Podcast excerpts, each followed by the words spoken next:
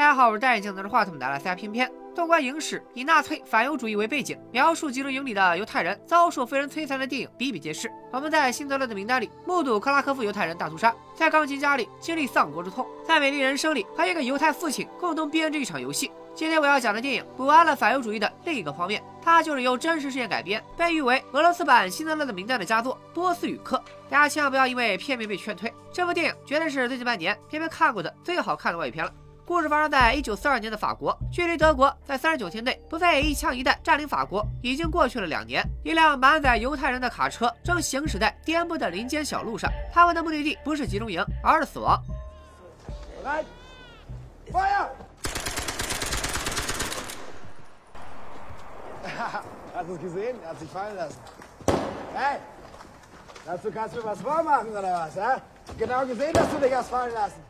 这个企图靠装死蒙混过关的人，就是我们的主角小白。眼看着德军就要补刀，小白急中生智，高呼自己不是犹太人，而是波斯人。为了证明自己的身份，小白还从怀里掏出一本波斯语书。其实这本波斯语书是小白刚才在车上用半个面包跟一个倒霉蛋换来的。负责行刑的士兵富贵被战友叫住。战友说，营里有个叫钢蛋的上尉想学波斯语，拿整整十个肉罐头，重金悬赏找一个波斯人，不如把小白带回去碰碰运气。就是这样，小白被富贵二人带回集中营。听说抓到个波斯人，钢蛋又惊又喜。为了保命，小白谎称自己是个混血儿，父亲是波斯人，母亲是比利时人，所以他精通德语和波斯语。为了验明正身，钢蛋让小白整两句家乡话。小白哪里懂什么波斯语，只能硬着头皮现编。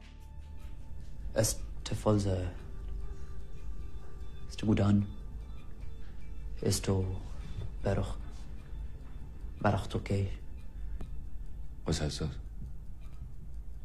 Man sieht die Sonne langsam untergehen. Und er erschrickt doch, wenn es plötzlich dunkel wird. 小白流利的波斯语暂时打消了钢蛋的疑虑。从今天起，小白将正式入住集中营，白天在厨房打工，下了班就来教钢蛋波斯语。钢蛋也把丑话说在了前头，他生平最恨被人骗，一旦被他发现小白在撒谎，定叫小白生不如死。鉴于小白的身份还不明朗，钢蛋先给了富贵二人两个肉罐头做报酬，剩下的八个以后再说。富贵的直觉告诉他，小白并不是波斯人，但是他现在也不能多说什么，有了确凿证据才能向钢蛋举报。对小白而言，厨房主管翠花的严格管理和繁杂的工作都不。算啥？关键是求知若渴的钢蛋。钢蛋让小白每天都要教他至少四个波斯语单词。好在钢蛋也不懂波斯语，干脆先编一种语言糊弄他。众所周知，语言的三要素是语音、语法和词汇。波斯语跟德语、法语一样，都属于印欧语系，所以语法和语音都能照搬，但词汇就麻烦了。前面大家的英语老师都说过这么一句话：单词是语言的基石，凭空造单词难度不亚于徒手捏砖头。而且在教钢蛋之前，小白自己得把胡诌出来的单词牢记于心，既要造得出，还得记得住。换作是我，那就是一个字儿：abandon。小白急中生智，决定就地取材，什么柴米油盐酱醋茶、锅碗瓢盆大冬瓜、鸡鸭牛羊猪五花、黄油面包和刀叉，在小白的嘴里，他们挨个拥有了全新的波斯名字。很快，小白就迎来了人生中的第一节波斯语课。钢蛋毫不避讳，向小白坦白了学波斯语的目的。原来，钢蛋打算等战争结束以后，去波斯的首都德黑兰开一家餐厅。这句话如晴天霹雳，轰在钢蛋脑壳上，他只能忍痛将肘子香肠从他的菜单里划掉。好在钢蛋的厨艺并不局限于猪，也精通鸡鸭牛羊的料理方法。他十二岁开始帮厨，二十二岁就升任主厨，每晚接待一百五十名客人，人称德国小当家。钢蛋的小算盘打得啪啪响，他每天学四个波斯单词，一周就是二十四个，一个月就是九十六个，一年一千一百五十二个。甭管最后谁输谁赢，二战最多再打两年，到时候他的词汇量都能考波斯语四级了。去德黑兰开个饭店，还不是手到擒来？就这样，第一堂波斯语课开始了。What？嗯？Raj，Raj，Raj。这个面包是重要伏笔，大家记一下，一会儿要考。这俩人是一个敢教，一个敢学。钢蛋学的热火朝天，小白则编的思维枯竭。他从没想过人民教师还是个烧脑的职业，他连做梦都在背单词。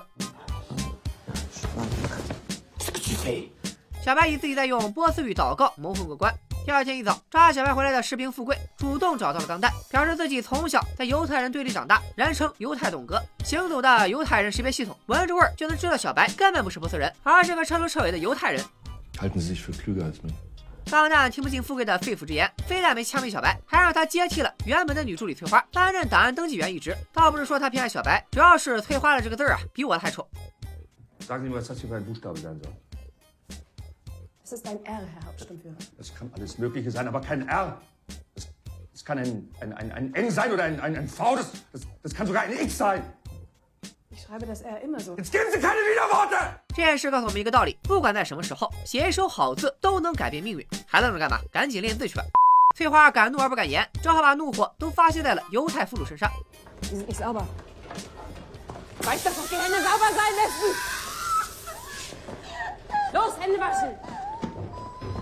另一边的小白还在为编单词的事犯愁，没想到更大的麻烦来了。钢蛋发现他低估了自己的语言天赋，一天记四个单词，so easy。于是他一口气列出四十个德文单词，让小白都翻译成波斯语。他过几个小时来验收。小白蒙圈了，足足四十个单词啊，编出来倒是容易，但小白还得在几小时内把它们全记住，其难度不亚于在五分钟以内记住德剧暗黑三十三个角色的人物关系。小白有这个本事，早就参加最强大脑了，咋办？想办法溜呗。刚巧富贵因为小白吃了瘪，翠花也被小白抢了饭碗，他俩都对小白怀恨在心，再加上富贵对翠花有好感，俩人一拍即合，决定找个机会除掉小白。于是富贵主动押送小白去军营外边倒泔水，然后假装看风景，放小白逃跑。从来没有人能活着逃出集中营，小白一定会死在路上。而小白确实逃了，可没跑几步就遇见了一名猎人。猎人告诉他，集中营往东是雷区，往西是沼泽，你跑路靠腿，德军有汽车，趁早赶紧往回撤，好死不如赖活着。小白向来是个从善如流的人，咬咬牙推着泔水车又跑了回去，只有回去才有一线生机。看到小白居然去而复返，活着回来了，富贵和翠花二脸蒙圈。钢蛋将小白带到办公桌前，他的工作就是誊写犹太人俘虏名册。钢蛋再三叮嘱，格式要求很严格，首行缩进两字符，黑体加粗五号字，页面布局左对齐。但小白哪有空管这些啊？满脑的都是波斯语单词。夕阳西下，夜幕降临，小白愣是一个单词都没有编出来。看着名册，小白突然愣住了，一个大胆的想法在脑子里生根发芽。哎呀，真是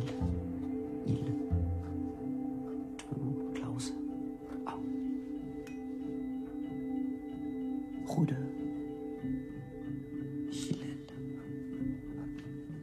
小白用这些犹太人名字里的一部分当做词根，愣是在钢弹验收前憋出了四十个单词。钢弹表面上孤寂无波，心里是惊涛骇浪。这字写的中宫收紧，上严下宽，横斜竖直，并排匀称，简直是个人形打字机。任务完成的又快又好，四十个单词也全数上交。小白利用知权之变，给俘虏放饭的时候挨个统计姓名，再用这些名字结合他对这个人的第一印象，编造出了更多新的单词。背诵着小白虚构的语言，钢蛋的心里充满了学习的喜悦。转眼间六个月过去了，钢蛋学会了五百多个波斯单词，消息不胫而走，几乎整个军营里都知道钢蛋在学波斯语，自然引起了上校的注意。上校把钢蛋叫来办公室，当面质问他是不是想叛逃。钢蛋大惊失色，表示德意志的科技天下第一，我们的军队无可阻挡。只是他哥哥住在德黑兰，他只是想提前过了语言关，战争结束以后好去和哥哥团聚。难道热爱学习也是一种罪过吗？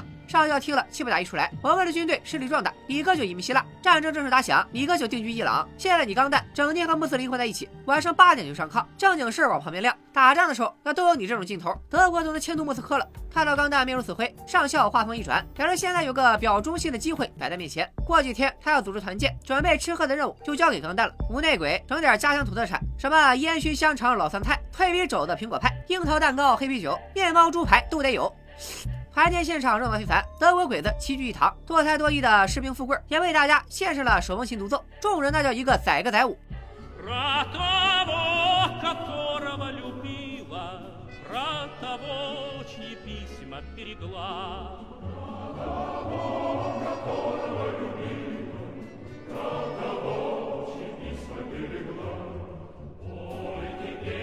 大家推杯换盏，相谈甚欢。看到这一幕，钢蛋也松了一口气，看着环绕的绿树，随口问了小白一句 Was heißt Baum und Pfad?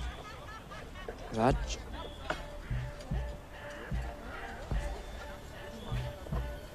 Was hast du gesagt? Raj. Auf Farsi heißt Baum Raj.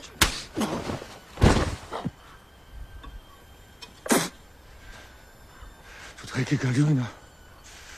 Hast du nicht gesagt, dass Ratbrot heißt? Verlogenes. Verlogenes Stundenschwein! Es kann beides bedeuten, Baum und Rot. Was denn? ist Deutsch? Hör auf zu lügen!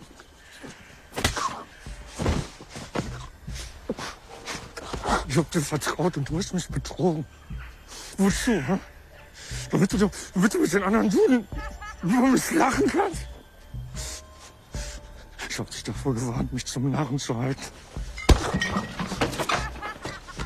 想到自己被驴了整整半年，刚才本就不茂密的秀发更加稀疏了几分。要不是在场的人太多，他当场就要毙了小白。团建结束以后，钢蛋也没有杀了小白，而是安排他去采石场，由富贵严加看管，慢慢折磨。毕竟对犹太人而言，当今这世道，活着就是一种煎熬。果不其然，小白那小身板经不起折腾，没过几天就倒在了采石场里。弥留之际，嘴里还念叨着自创的波斯语。要是这会儿看守小白的是富贵，肯定不会给他任何机会。可偏偏富贵和翠花约会去了，找了他的战友代班，战友还一心惦记着剩下的八个肉罐头。看到小白的惨样，他出于谨慎叫来了钢蛋。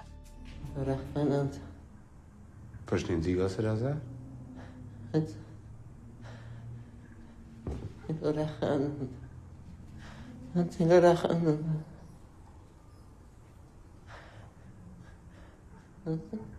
Er ruft nach seiner Mutter und sagt, er will nach Hause. Dann ist er wohl doch ein Berger. 难道自己真的错怪了小白？钢蛋赶紧下令送小白去医疗站。那个救了小白的战友也独自拿到了剩下的八个肉罐头，而小白在强大求生欲的驱使下，居然挺住活了下来。在医生和钢蛋的悉心照料下，小白很快就恢复了健康，但难以磨灭的是精神的创伤，一切再也回不到从前了。Frag mich ab.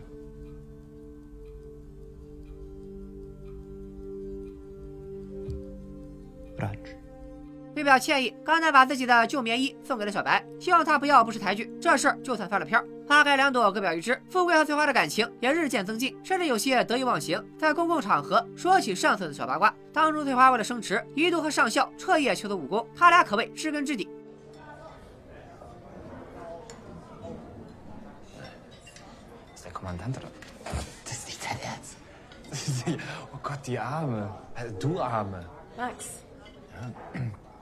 meine ja nur. Dazu, ich verspreche dir, ich werde immer Größe zeigen. Ich werde noch über mich hinauswachsen. Und ich werde, ich werde hart sein, wenn nötig. 好家伙，搁这开虎式坦克呢！富贵的前女友看在眼里，那可真是柠檬妈妈给柠檬开门，脏到家了，立马跑去向钢蛋打小报告。钢蛋十分震惊，竟有此事。钢蛋没当回事儿，可没想到小报告马上就打到自己的头上了。明天集中营里的囚犯们要被转移到波兰，等待着他们的要么是毒气室，要么是万人坑。钢蛋极力要求留下小白这个不思议老师，甚至不惜向上校求情。上校说，有人举报钢蛋养了个冒充波斯人的犹太男宠，还给男宠安排了记录员的工作。听到这儿，钢蛋就明白了，打小报告的人肯定是翠花，于是答应上校让这位举报者官复原职。不过钢蛋话锋一转，他也有事禀报，也不是什么大事，就是一丁点儿无关紧要的小事。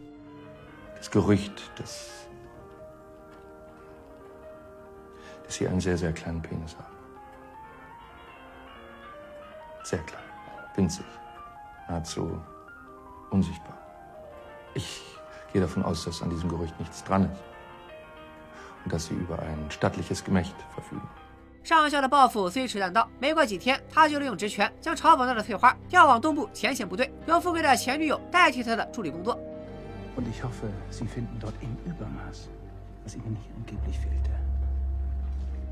钢蛋安排小白先去农场避一避，过几天他再想办法把小白捞回来。小白在德国军官的报数和枪声中离开了集中营，在农场的泥坑里打滚，睡在稻草堆，吃了生土豆，但好歹是活下来了。等小白回到集中营，就发现这个曾经压抑却热闹的地方早已空空如也。空荡荡的营房里，窃窃私语声、呼噜声、身心噩梦的呓语声，全都随着开往波兰的火车化为焚尸炉烟囱里升起的黑烟，去向了永远无法到达的天堂。没过几天，集中营里又迎来了新一批犹太人俘虏。小白回到厨房做帮厨，放饭、收集名字、编造词汇，重复着机械化的工作。似乎这样的日子永远都没有尽头。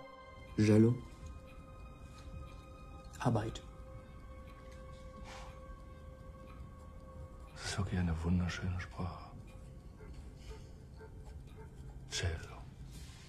下课后，小白向钢蛋多要了些面包和肉罐头带回营房，却不是为了满足自己的口腹之欲，而是交给了住在对铺的犹太兄弟。这对兄弟来自意大利，弟弟是个哑巴，全靠哥哥照顾。白天弟弟体力不支，倒在了工地上，兄弟俩挨了一顿毒打。小白透过窗子目睹了他们的遭遇，却又无力阻止。他唯一能给予的就是这些面包和肉罐头。此时的小白还不知道自己的好日子要到头了，不但有新的俘虏被送到集中营，富贵发现新来的俘虏里有个货真价实的波斯人，顿时喜出望外，闯进厨房揪住小白。富贵信心满满，只要让他俩当面对质，那小白这个蛊惑人心的冒牌货肯定当场现形。Hey, aufwachen. Aufwachen. 刚才还活蹦乱跳的波斯人居然被杀了，富贵怒急攻心，做事就要掐死小白。关键时刻，小白对铺的犹太哥哥站了出来。Io. Was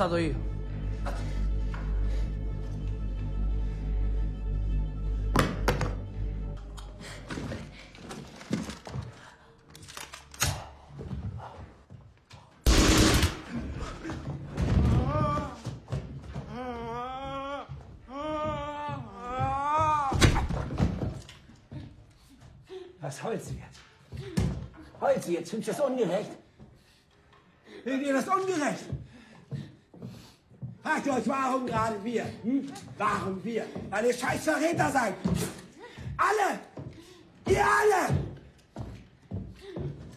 另一边，德军接到上级命令，明天要按原计划转移俘虏。由于铁轨被盟军的空军炸断，所有俘虏和押送人员必须步行到下一个火车站。甘南将这个消息转告小白，委屈他再到农场里躲几天。经过这段时间的朝夕相处，小白渐渐发现，眼前的德国军官似乎也不是什么恶魔。他生在一个贫苦家庭，母亲英年早逝，父亲身有残疾，只是被路边军官的气质吸引，刚那就稀里糊涂的参了军。他生平最大的愿望只是开一家餐馆而已。如果他们没有生在这个错误的时代，没有站在对立的立场，或许能成为很好的朋友吧。可世界上是没有如果的。今晚应该是他和钢蛋最后一次见面了。夜深人静，当大家都陷入沉睡，小白穿上了犹太弟弟的外套，他把生的机会让给了那个弟弟，而他自己明天一早就将和同伴们一起走上那条早该走过的路。清冷的月光下，小白矮小的身形被过于夸大的外套衬得更加瘦小，但他的影子却更加深邃而雄伟。他就这么站在窗边，迎接黎明的到来。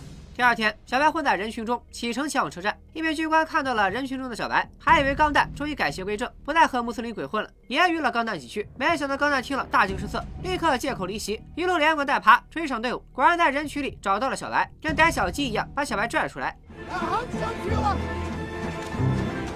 Entschuldigen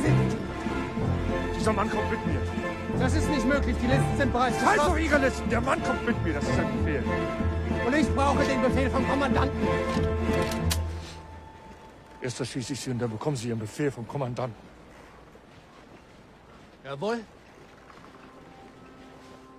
钢蛋不明白小白为啥要和这些无名之辈一起送死。听到这话，小白怒了。他们每个人都有名字，只是你从未关心过他们，他们并不比你差，最起码他们不是杀人犯。虽然你钢蛋没亲手杀过人，但你让刽子手们吃好喝好，就是助纣为虐。似乎是为了呼应小白的话，刽子手的末日降临了。德军在前线节节败退，凭借强大的空军力量，美军已经兵临法国。柏林方面下令收到防线，如果在撤退前，他们必须销毁所有文的档案，杀光所有俘虏，不留下任何证据。钢蛋知道德意志帝国气数已尽，赶紧换了便服，熙然跑，还不忘带上小白。这一幕刚好被富贵看到，当即向上校举报。可事到如今，人人自危，哪还有闲工夫管别人？其实这次跑路不是临时起意，钢蛋早就安排好了退路。距离集中营十公里外有个小机场，他将在那里乘飞机前往伊斯坦布尔，再转机到德黑兰。至于他为啥要救小白，原因很复杂，也许为了报答小白这两年来的悉心教导，或许是出于怜悯，可能长久以来的朝夕相处，他们之间已经产生了友情。但是在友情即将画上句号，两人在森林里分道扬镳，也许这辈子再也不会相见了。钢蛋顺利抵达伊斯坦布尔机场，如今各国都在严查在逃的德军，所以钢蛋伪造的护照上奇怪那一栏写的是比利时。钢蛋假装听不懂德语，说起了流利的波斯语。凭借他这两年来反复锤炼的波斯语，过过海关还不是手到擒来。讽刺的是，他记住的不是波斯单词，而是两千多名犹太死者，他口中的无名之辈的姓名。无巧不成书，海关人员的帽徽正是波斯国徽。Can you speak Farsi?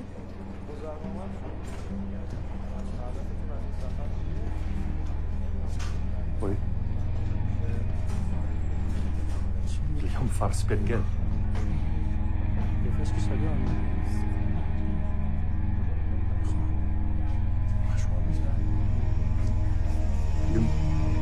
مارسيل قال فلور خيل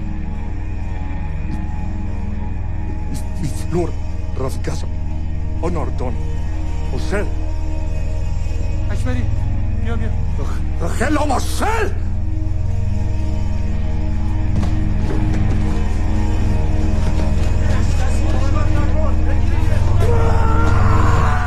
另一边小白也被光复法国的美军解救德军撤退前烧毁了所有文字档案美军希望能从他这里了解被关押囚犯的情况哪怕是一两个名字也好。小白愣住了何止是一两个他记得整整两千八百四十个名字是这些名字帮他活到了现在。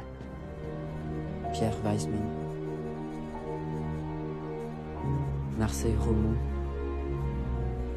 Isaac Lichtatz, Sarah Minowski, David Rush, Dara Zofin, Bernard Greenbaum, Patricia Goldberg, Vincent Bloomberg, Didier Levy.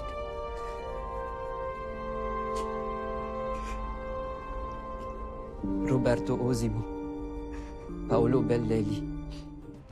这部《波斯语课》由俄罗斯、白俄罗斯和德国联合拍摄，在去年二月的柏林电影节大放异彩。同年九月在德国上映以后，一度引起轰动。近百年来，反思二战的文艺作品层出不穷，《波斯语课》却没有将重点放在反映吉林营犹太人生活上，因为在这个角度有辛德勒的名单这都无法超越的大山。《波斯语课》则补完了这类影片的另一个剖面：一个深陷德军集中营的犹太人，为了求生，居然凭空编造出了一门语言，而构成语言的单词都是犹太俘虏的名字。这个真实发生的故事本身就极具传奇性，故事的主角则更加非主流。无论是犹太人小白，还是德国军官钢蛋，他们都是所属群体中的异类。小白背弃了信仰，靠谎言挣扎求生，凭借智慧和胆量在集中营里周旋，躲过一次又一次危机。可他从头到尾也没有说出过自己的真名，而是冒用那本波斯语书原主人的名字。小白才是真正的无名之辈。而军官钢蛋出身贫寒，就因为被路边军官的气派所吸引，稀里糊涂的就加入了德军。他对战争没有半点兴趣，甚至没上过前线，平时就是坐在办公室里写写文件、做做饭。他对纳粹的信仰和自觉，甚至还不如普通士兵富贵。最大的愿望就是去德黑兰开家餐厅，和哥哥团聚，为此苦练波斯语。